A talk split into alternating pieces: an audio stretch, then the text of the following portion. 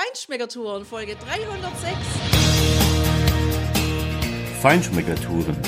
Der Reise- und Genuss-Podcast für Menschen mit anspruchsvollem Geschmack. Von Bettina Fischer und Burkhard Siebert. Hier lernst du außergewöhnliche Food- und Feinkostadressen, Weine und Restaurants kennen. Begleite uns und lass dich von kulinarischen Highlights inspirieren. Servus, ciao und schön, dass du wieder bei uns bist. Wir sind hier mitten im Herzen von Garmisch-Partenkirchen. Hier kannst du im Hotel Zugspitze wirklich bayerische Gastlichkeit genießen vom Feinsten und wir sind auch schon ganz gespannt auf die Küche des Hauses und sitzen jetzt mit dem Chefkoch des Hauses hier zusammen mit Georg Strohmeier. Hallo, Herr Strohmeier. Hallo. Ja, und wir sind wie gesagt ganz gespannt. Das Restaurant trägt einen Bib Gourmand. Es hat auch eine schöne Beschreibung auf der Homepage, wie das Haus einen BIP tatsächlich definiert, nämlich es steht für gute Produkte, die schön zur Geltung gebracht werden, eine moderate Rechnung und eine Küche mit exzellentem Preis-Leistungs-Verhältnis. Ja, Herr Strohmeier, das finde ich ein schönes Versprechen, ein cooles Versprechen. Was mich zuallererst interessiert, ist natürlich die Frage, die wir gerne Köchen oder Köchinnen stellen. Woher kommt Ihre Leidenschaft? Wie haben Sie es entdeckt, dass das ist, für was Sie brennen und wer hat Sie dazu inspiriert? Also das ist, das ist, wofür ich brenne. Das hat sich natürlich im Laufe der Zeit entwickelt, dieses extreme Brennen dafür, dass es meine Berufung ist. Den Ansporn dafür hat meine Oma mir gegeben, die daheim ganz, ganz viel gekocht hat. Sie hat zum Beispiel daheim für Hochzeiten mit bis zu 250 Leuten gekocht. Wow. Auf einem, auf einem, äh, in Bayern sagt man so, so, so ein Wamslerofen, ja, so ein, so ein Holzofen. Im Keller war noch ein äh, Steinofen, ein richtiger, in dem sie Kuchen gebacken hat, Blechkuchen. Und ja, einen vergleichbaren Blechkuchen habe ich noch nie wieder gegessen, hat nicht mal meine Frau geschafft, obwohl die Chefpatissier war und gelernte Konditorin ist. Ja, das war so der Ansporn. Also als Kind war das schon, wenn wir da hingefahren sind, war nicht als erstes Hallo Oma, wie geht's, sondern es wurde zuerst in die Töpfe geguckt, was es denn zum Essen gibt. Ja. was war denn Ihr Lieblingsessen in der Kindheit? Uh, mein Lieblingsessen in der Kindheit. Ich, ich habe leidenschaftlich gern gegessen und viel. also, also viele verschiedene Sachen, meine ich. Ich habe zum Beispiel, was meine Kinder gar nicht mögen, ich habe gern Spargel gegessen als Kind. Das ist außergewöhnlich. ja, genau. Ich habe Spargel geliebt. Äh, ist ja nur eine sehr kurze Zeit, aber da haben wir so viel Spargel gegessen. Und dann natürlich so Klassiker wie mal eine Rinderroulade, was, oder sagen wir so, diese, die Küche, die Hausfrauenküche von früher war ja noch mehr Schmorgerichte, Schmorbraten, Rouladen, Rotkohl. Natürlich habe ich den Rotkohl von meiner Oma geliebt. Ich mache jetzt solchen Rotkohl nicht mehr, weil der war natürlich aus dem Glas, aber er war einfach super nachgeschmeckt noch, ja. Mhm. Ja, also das, das, das war so die, die Küche, die mich eigentlich okay. inspiriert hat, Koch zu werden. Ja, das ist kein schlechtes Konzept, ne? Gar kein eines Lieblingsessen, sondern lieber die breite Vielfalt. ja, also ja, genau, einfach natürlich die Aromen, die ja sehr stark sind bei, bei gerade bei Schmorgerichten ja, oder so. Ja. Rinder, Rinderroulade mache ich immer noch gerne und esse ich auch immer noch gerne. Kann ich nachvollziehen. Geht mir genauso. das verstehe ich absolut. das liebe ich, wenn meine Mutter Rinderrouladen macht. Und da geht es mir wie Ihnen. Also wir haben ja schon oft Rinderrouladen gemacht, aber genau den Geschmack, wie die das macht, den kriege ich einfach nicht hin. Nee, das... Ja. ja. Ja, super. Und das heißt, Sie haben dann die Schule absolviert und da war Ihnen schon klar, am Ende der Schulzeit, da gehen Sie dann in Richtung Kochlehre oder wie? Mir war es vorher eigentlich schon klar. Ja? Ja. Also ich habe tatsächlich mit äh, 12, 13 entschieden, ich möchte Koch werden. Und auch die ganzen Schulpraktikas, die man dann macht, gingen in diese Richtung. Und der Wunsch ist erhalten geblieben. Ich habe dann nach der Schule, wie gesagt, vorher schon entschieden, Koch zu werden. Habe dann meine 50 Bewerbungen geschrieben, weil zu der Zeit, wo ich in die Ausbildung gegangen bin, musste man sich noch ein bisschen mehr anstrengen wie heutzutage. Das kenne ich. Und ja, von diesen 50 haben, ich glaube, 10 geantwortet. Fünf habe ich bereist. Drei haben gesagt, ja. In der Nähe von Passau hat es dann geklappt und habe dort meine Lehre gemacht. Drei Jahre lang, ganz klassisch. War auch eine sehr klassische französische Küche, in der ich gelernt habe. Und dann bei Köchen ist es ja normalerweise so, dass es die dann auch hinauszieht in die große, weite Welt. Was waren dann so Ihre Stationen? Ja, es hat mich tatsächlich in die große, weite Welt hinausgezogen. Äh, zuerst habe ich Österreich gemacht, zwei Saisonen. Und dann wollte ich richtig groß weit weg und habe zwei Jahre auf dem Kreuzfahrtschiff auf der MS Europa gearbeitet. Wow. Das war natürlich sehr anstrengend, aber ich bin in den zwei Jahren einmal um die Welt gefahren, habe äh, immer noch Sachen gesehen, die nicht viele gesehen haben. Von großen Städten wie Hongkong, Südamerika war ich, äh, Tahiti, Bora Bora, keine Ahnung. Oh, ich werde total neidisch, wenn ich Bora Bora höre. Das ist so mein Traum noch einmal in meinem Leben. Ja, das war natürlich nicht, das war natürlich nicht wie, wie Urlaub machen dort, ja, aber es war natürlich schon ein Highlight und da war ich 21, 21, 22, ja, 23 ja. habe ich wieder aufgehört mit dem Schiff. Das heißt, ich war sehr jung, aber ich hatte auch keine große Bindung. Keine Frau, keine Kinder, das meine ich jetzt. Ja, ja, ja, klar. Keine Wohnung, kein Auto, nichts. Ich konnte die Zeit einfach gut genießen. Und dann war ich noch mal ein halbes Jahr in Australien. Und dann gab es noch mal eine Station in Österreich. Und ja, vor circa zwölf Jahren bin ich hierher gekommen. Und ja.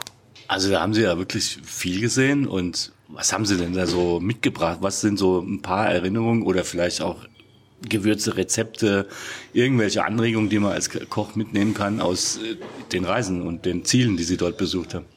Ähm ja, also jetzt explizit was sagen, was ich mitgenommen habe vom Kochstil ist eigentlich jetzt zum Beispiel vom Schiff nicht so viel, weil wir auf dem Schiff natürlich auch uns den, den Ländern, in denen wir waren, teilweise das gekocht haben, weil natürlich der Gast er will natürlich immer noch Schnitzel essen, auch wenn er in der Karibik ist. Aber er will natürlich auch karibische Küche haben und das ist jetzt was, was ich hier nicht so praktiziere, sag ich mal. Also ich versuche schon mit internationaler Küche zu kombinieren, aber wir bleiben trotzdem, sage ich mal, bodenständig, wie wir da vielleicht später nochmal drauf kommen. Ja, so stand es ja auch in der Überschrift von einem Interview, was Sie vor vier Jahren mal gegeben haben. Bodenständig ja. mit modernem Bewusstsein für Tradition und Leidenschaft für gute Gastronomie. Das ist ja auch ein schönes Versprechen und so sehen Sie sich heute immer noch, wenn ich Sie richtig verstehe. Das ist vollkommen richtig. Also mein Bewusstsein für die, für die Küche die ich hier praktiziere, fängt wirklich im Boden an. Ich habe mich mit dem Thema auseinandergesetzt, beschäftigt. Ich habe in der Zeit, wo der lange Lockdown war letztes Jahr, in der Zeit, wo wir wirklich gar nichts gemacht haben im Hotel, habe ich in der Gärtnerei, aus der ich regelmäßig einmal die Woche auf dem Markt hier in Garmisch was kaufe, habe ich gearbeitet und habe mich mit dem Thema auseinandergesetzt, wo kommt das Gemüse wirklich her, wie wird es angebaut. Bin dort acht Stunden auf den Knien im Dreck auf dem Feld äh, rumgekrochen und habe die einzelnen Pflänzchen in den Boden gesetzt. Und ja, ist auch ein großes Hobby von mir geworden, mache ich daheim auch jetzt. Dort ein großes Hochbeet, ein Gewächshaus, in dem ich das auslebe. Und das ist auch wie so ein kleiner Urlaub, wenn ich da mal zehn Minuten durchlaufe. Macht mich sehr glücklich. Ja, und das ist auch das, was ich auf dem, auf dem Teller weitergeben möchte. Dass ich halt wirklich weiß, wo das herkommt und das auch einfach wertschätze, wie es verarbeitet wird. Und auch die ganze Karotte versuche zu verarbeiten. Also auch das Grün zum Beispiel, ja, mit einem Pesto zu machen oder vom Rettich grün ein Pesto zu machen, solche Sachen. Ja. Ist es dann eher so bei Ihnen in der Küche, dass Sie wirklich auch regional, also regional kochen? Ja, das haben Sie ja gesagt, aber auch saisonal kochen? Oder sagen Sie, nee, ich nehme auch trotzdem Gemüse und Obst, das jetzt gerade eben zum Beispiel im Winter nicht wächst bei uns? Äh, nein. Also ich bin sehr, sehr, sehr saisonal. Zum Beispiel jetzt die Karte ist sehr geprägt von Kohl. Ich tue in der Regel alle vier bis sechs Wochen nicht die komplette Karte wechseln, aber einzelne Gerichte, wo dann halt ein Gemüse ausläuft, wo mein Gärtner zu mir sagt, das habe ich jetzt nicht mehr, dann tue ich entweder ein anderes Gemüse ersetzen dafür oder äh, wir nehmen das Gericht komplett von der Karte. Also das ist wirklich, wir sind sehr saisonal geprägt. Super, also das heißt, Sie sind bodenständig, saisonal geprägt und wie sieht es denn überhaupt mit Nachhaltigkeit aus? Das ist ja gerade also das Thema überall. Ja, also das Thema Nachhaltigkeit versuchen wir auch sehr zu pflegen, sage ich mal. Und das ist auch was, was ich in den letzten Jahren noch mehr entwickelt habe oder versucht zu entwickeln habe. Wie ich schon gesagt habe, mit dem Gemüse, wo wir halt auch vom Rettich zum Beispiel das Grün verwerten und nicht das Grün in der Tonne landet. Und dann machen wir noch so Sachen wie, ähm, dass ich meinen Gemüsehändler, den ich habe, weil ich kaufe auch noch, sage ich mal, die Tomaten fürs Frühstücksbuffet, die muss ich kaufen, weil sonst streiken mir die Gäste. Hier ist es aber so, dass wir so einen, so einen, so einen kleinen Deal haben, sage ich mal. Wenn er am Samstag eine Kiste, äh, ich sage jetzt mal als Beispiel, äh, Karotten oder einen Blumenkohl übrig hat, dass er mir schreibt, äh, ob ich diese Kiste haben möchte. Und ich nehme dann diese Kiste und versuche sie entweder einzulegen äh, in einem Essigfond oder vielleicht auch in die Fermentation zu bringen oder, oder, oder, oder, oder. Ja, also da gibt's ja verschiedene Wege, Gemüse haltbar zu machen oder auch andere Sachen. Oder von Kräuter zum Beispiel ein Pesto zu machen und solche Sachen, ja. Also da, der nachhaltige Gedanke ist da sehr geprägt, sag ich mal. Das klingt ja wirklich spannend. Und was erwartet mich denn als Gast dann in Ihrem Restaurant? Was ist da Ihr Küchenstil, wenn Sie auch mit solchen Produkten ja dann irgendwann arbeiten? Also die, dieses Nachhaltige, das ist natürlich, äh, die Produkte sind dann geprägt von Säure, Süße, was durch oder Salzigkeit auch bei der Fermentation arbeitet man ja viel mit Salz und Essigfond ist mit, mit Säure und, und Zucker auch, ja. Also, und die Kombination jetzt mit einem schönen Stück Fleisch oder so, das ist, finde ich, ganz toll, ja. ja. Also es ist ähm, klein, aber fein, sag ich mal.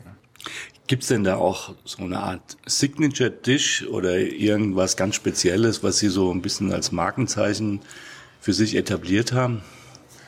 Also mein, mein oder eins meiner Lieblingsgerichte, sagen wir es so, die, also die ich selber koche, ist äh, immer noch was Geschmortes. Und zwar äh, mag ich sehr gerne Schweinebäckchen zum Beispiel. Das passt auch super in die Herbstküche. Das ist durch Zufall mal entstanden, dieses Gericht. Aber ich fand es dann so lecker und es ist so ein bisschen das, sag ich mal, also es sind geschmorte Schweinebäckchen. Dazu gibt es einen Selleriecreme oder Selleriepüree. Dann gibt es einen kurz sortierten Grünkohl.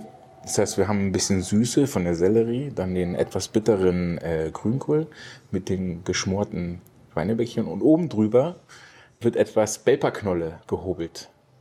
Belperknolle ist ein äh, Käse aus der Schweiz, glaube ich, und der wird in äh, Pfeffer gerollt und wird dann ziemlich lange äh, gereift.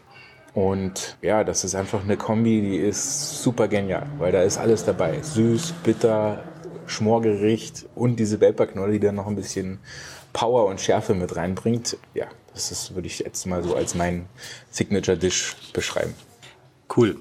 Oh Mensch, Tina, da kriege ich ja schon wieder Hunger. Also und ja, wir nähern uns eigentlich mit großen Schritten im Abendessen. Ne? Ähm, ja, Herr Strohmeier, das klingt so super und wirklich auch außergewöhnlich. Könnten Sie uns das Rezept verraten und damit vor allem unseren Hörerinnen und Hörern und unseren Leserinnen und Lesern? Ja, kann ich gerne machen. Super, vielen Dank.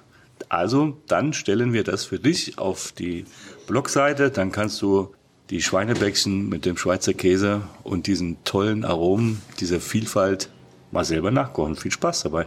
Ja, apropos Vielfalt. Also was mich jetzt noch wirklich interessiert ist, wenn ich jetzt jemand bin, der oder die gerne Gemüse isst, vielleicht sogar vegetarisch oder eben auch vielleicht ein bisschen Probleme hat mit bestimmten Lebensmitteln. Also ich denke jetzt in Richtung Laktoseintoleranz, Glutenunverträglichkeit oder eben auch Histaminunverträglichkeit. Wie gut bin ich denn dann bei Ihnen als Gast mit Ihrem Küchenangebot aufgehoben? Also vegetarisch äh, bin ich sehr dafür, weil äh, ich selber versuche auch relativ wenig Fleisch zu essen. Es ist natürlich berufsbedingt, äh, muss ich probieren. ist bei mir nicht berufsbedingt, aber ich probiere trotzdem regelmäßig. ähm, aber nichts, zu Hause zum Beispiel esse ich sehr wenig Fleisch. Als äh, Allergiker, Laktose, Gluten äh, ist kein Problem. Lassen wir entweder die Komponente auf dem Gericht, wo es jetzt Laktose betreffen würde, lassen wir weg. Oder dadurch, dass wir halt wirklich viel mit Gemüse arbeiten, ersetzen wir es durch frisches Gemüse, was jetzt vielleicht nicht in dem Moment als Püree oder sonstiges verarbeitet wurde. Oder wenn wir es lang genug vorher wissen, können wir uns natürlich auch dementsprechend darauf vorbereiten und machen ein Püree ohne Laktose. Glutenallergiker äh, ist auch kein Problem. Ich bin zum Beispiel keiner, der seine Soßen mit Mehl abbindet, sondern wenn, dann nehme ich Stärke her. Ich verwende relativ wenig Mehl in meiner Küche, außer beim Brot natürlich und bei gebackenen Sachen im Dessert. Und äh, Histamin ist ja sowieso hauptsächlich die frischeste der frischen Küche, also auch das sicherlich möglich sein. Jetzt habe ich gerade was gehört. Außer beim Backen verwenden Sie Mehl. Backen Sie womöglich Ihr Brot auch selber? Das haben wir auch angefangen, ja. Hat aber, also das Bestreben, Brot zu backen, war schon immer da. Es hat uns ein bisschen die Zeit gefehlt. Jetzt haben wir uns die Zeit genommen oder nehmen uns die Zeit dafür, einfach um die Kosten, die Einkaufskosten ein bisschen zu senken. Ne? Ja, also ich meine, selbst gebackenes, frisches Brot ist ja eh immer super. Ja. Aber wir können kein glutenfreies Brot backen. ja, okay, da, ist, da, sind die Anforderungen dann natürlich extrem Ja, hoch. Ja, ja, genau. Aber ja, auch das, ja haben auch. wir, auch das haben wir da. Ja, also das ist doch die Hauptsache. Also ich glaube, das darum geht's ja, also dass der Gast halt was hat dann eben, genau. Ja. So und ähm, vegetarische Küche machen Sie ja eben auch, sagen Sie ja, Sie arbeiten ja eben viel mit Gemüse.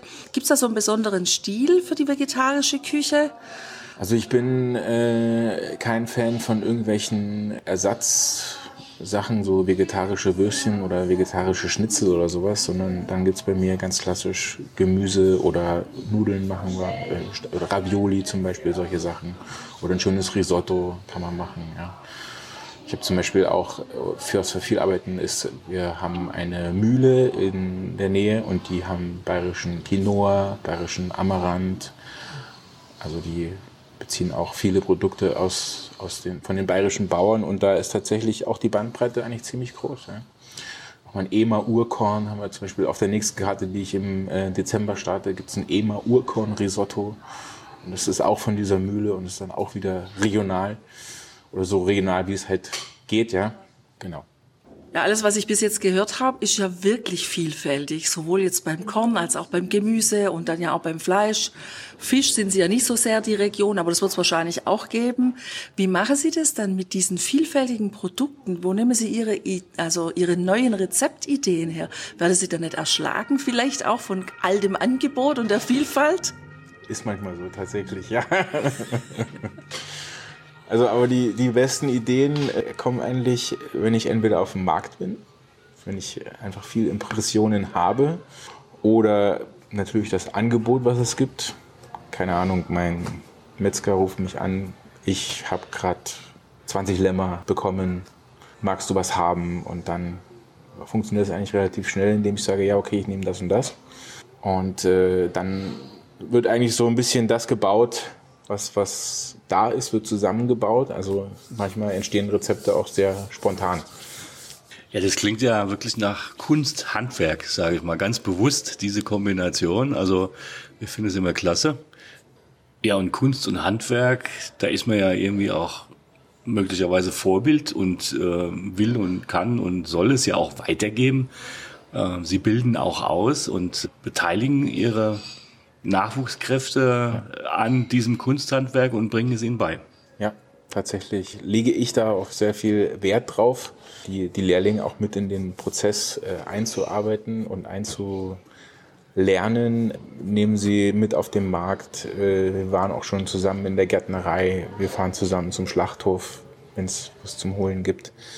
Also ist mir schon sehr wichtig. Wir haben uns auch schon bei ein oder zwei Wettbewerben beworben, wo einerseits die Azubis auszeichnet werden, andererseits auch wir als Ausbildungsbetrieb, äh, wo wir versuchen, einfach das Thema zu pushen und auch, auch die Lehrlinge im Service, die das ganze ja verkaufen müssen am Gast, auch mit an Bord zu nehmen, damit sie wissen, was verkaufe ich überhaupt, ja.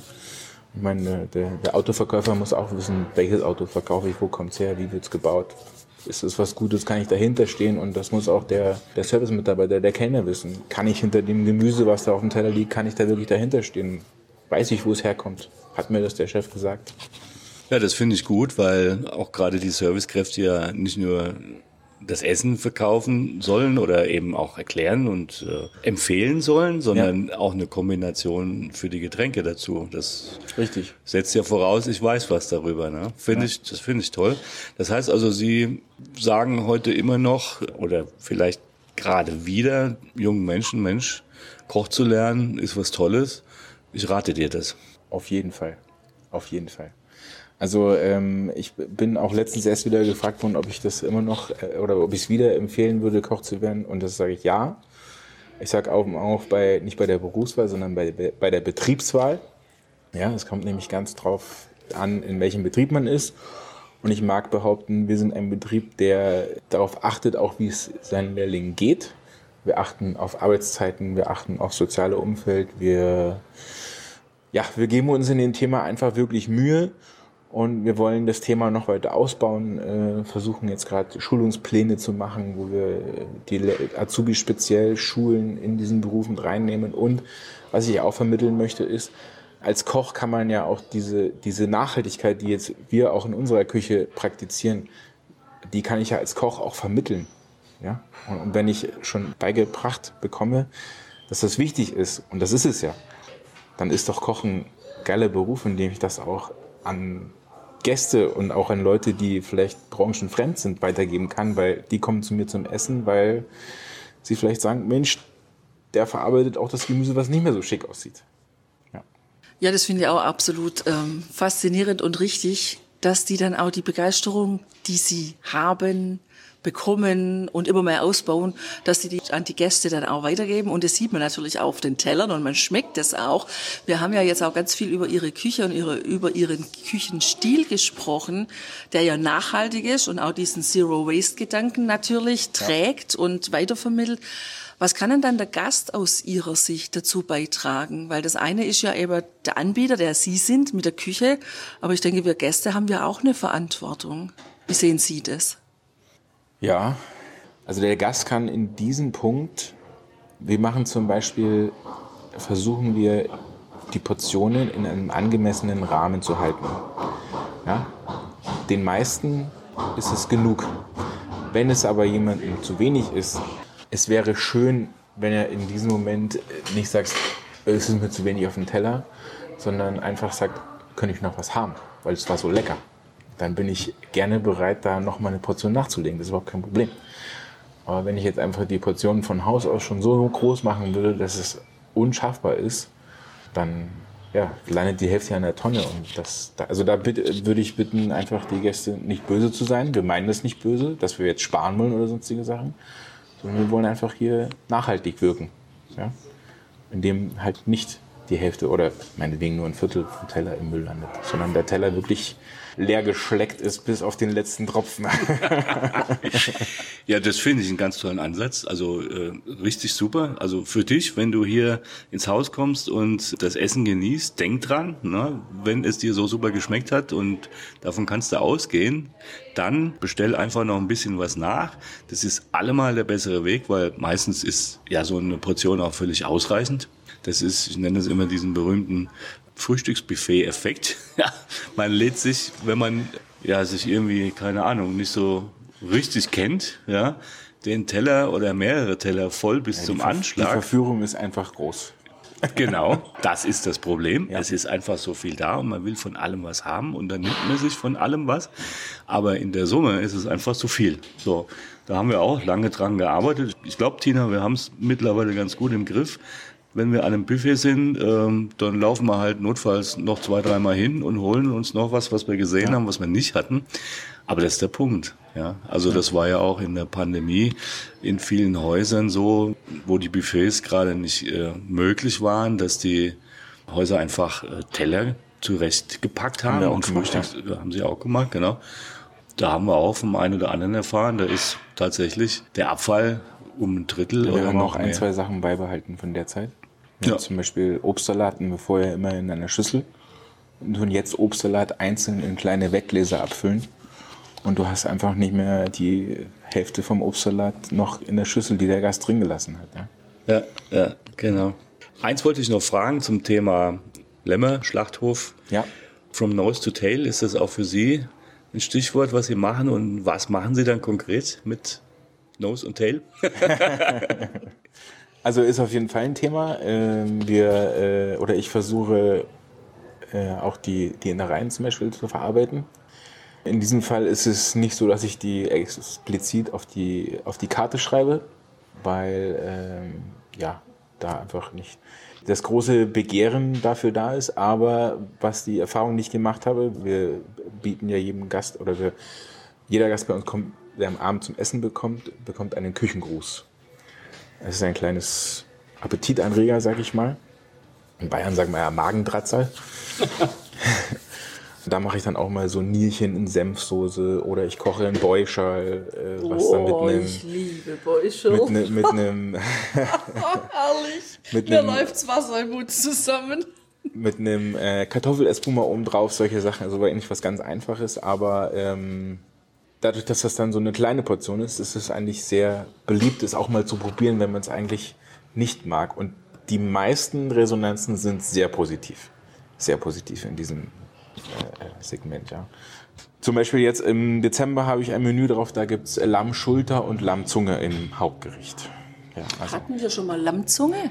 Nein, hatten Nein. wir noch nicht. Lammschulter, ja. Ja, natürlich. ist auch nicht so leicht zu bekommen, Lammzunge. Also da braucht man schon die direkte Beziehung. Und wie geht denn das dann? Also das kann ich mir jetzt gar nicht vorstellen. Äh, Wird das im Ganzen so eine Zunge irgendwie... nein, nein, wir werden, wir werden wahrscheinlich die, die Schulter im äh, Ganzen schmoren und dann einzelne Portionen daraus schneiden. Und die Lammzunge werden wir einen Salat machen. Also die Lammzunge klassisch kochen und dann einen Salat mit, mit äh, Kürbiskernöl machen. Das klingt wirklich interessant. Also ich bin ja jetzt auch nicht so unbedingt der Innereien-Fan. Eine Leber oder so esse ich schon mal, ne? aber naja, bin ich mal gespannt. Und ich könnte mir vorstellen, dass also das ein gutes Konzept auch ist, tatsächlich diese Teile des Tieres Genießern und Genießerinnen näher zu bringen und dafür einfach auch das Verständnis zu erwecken, dass es ethisch richtig ist, wenn das Tier schon für uns gestorben ist. Ich meine, das ist am Ende so, dass man aber auch aus Respekt davor äh, und vor dem Tier einfach alles davon verwertet. Ja. Richtig, ja. Finde ich eine gute Sache. Ja. Ja, Herr Strohmeier, wir sind ja hier in Oberbayern, in den Bergen, in Garmisch-Partenkirchen. Was ist denn so ja, das beste klassische Gericht hier aus der Region für Sie? Und haben Sie sowas auch auf der Karte?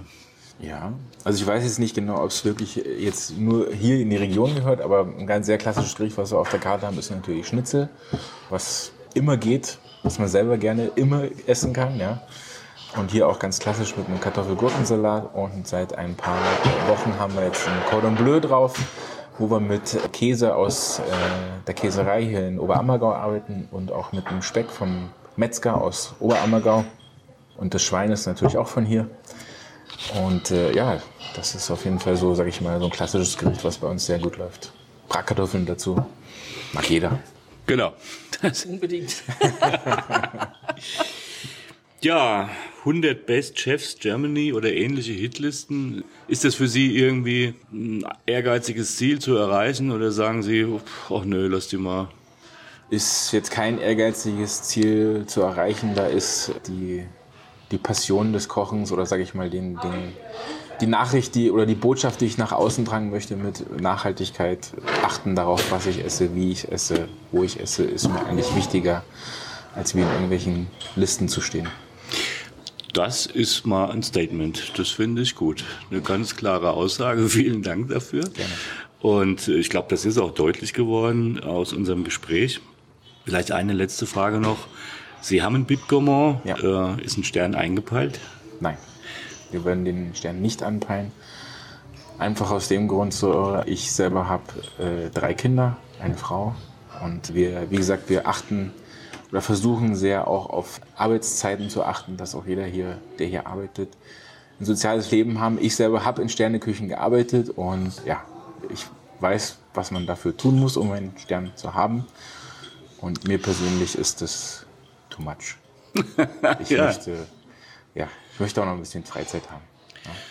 Ja, Work-Life-Balance. Ich glaube, das ist äh, gerade in Ihrem Metier, in Ihrem Beruf, in der Gastronomie wirklich ein wichtiger Also ich habe großen, Stichwort. großen Respekt vor allen Kollegen, die sich das aufbürgen und oder das heißt aufbürgen, die die Ambitionen haben, das so explizit und so leidenschaftlich zu leben, diesen, diesen Stern zu haben. Also Entspannung ist Ihnen auf jeden Fall wichtig. Das finde ich schön, das finde ich sehr sympathisch, weil ja, ich denke, dass es wichtig ist. Es gibt auch ein Leben außerhalb des Berufes. Ja. Und das sollte man möglichst schön gestalten. Und da zieht man ja dann auch viel Kraft, auch wieder für den Beruf. Das finden wir unglaublich sympathisch. Und deshalb freuen wir uns auch wirklich sehr auf heute Abend, wenn es dann für uns losgeht, wenn wir dann das erste Menü von Ihnen genießen dürfen. Und apropos diesem Genuss, den werden wir auch wieder ins Mikro einsprechen. Es wird noch eine zweite Folge dazu geben, nämlich unser Eindruck über das Hotel Zugspitze hier in Garmisch-Partenkirchen, wie du hier wohnen kannst, wie das Restaurant aussieht, wie das gestaltet ist, welche Wellness, Wellbeing Angebote es hier gibt. Und ja, natürlich beschreiben wir dir unseren Eindruck vom Menü. Und deshalb ja, sagen wir einfach jetzt mal an dieser Stelle ganz herzlichen Dank, Herr Strohmeier, für das nette und interessante Interview mit Ihnen und auch den Einblick in Ihre Küche, was die Gäste hier erwarten dürfen. Und wir wünschen Ihnen wirklich auf Ihrem Weg alles Gute, dass es gut weitergeht für Sie und ja, dass Sie immer auch genügend Zeit haben, um Privatentspannungen auszuüben. Dankeschön. Dank. Gerne, gerne. Ja, dir viel Spaß beim Genießen, wie immer. Stay tuned. Freue dich auf die nächste Folge. Mach's gut und tschüss. Ciao.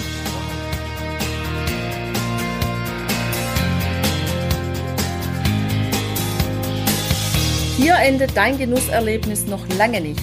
Komm rüber auf unsere Homepage feinschmeckertouren.de und schau dir die Bilder zu unserer Show an.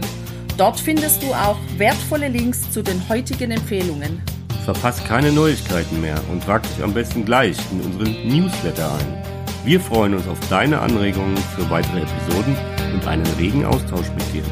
Viel Spaß beim Genießen, denn du weißt ja, wahrer Reichtum besteht nicht im Besitz, sondern im Genuss. Deine Feinschmecker Guides Bettina und Burkhard.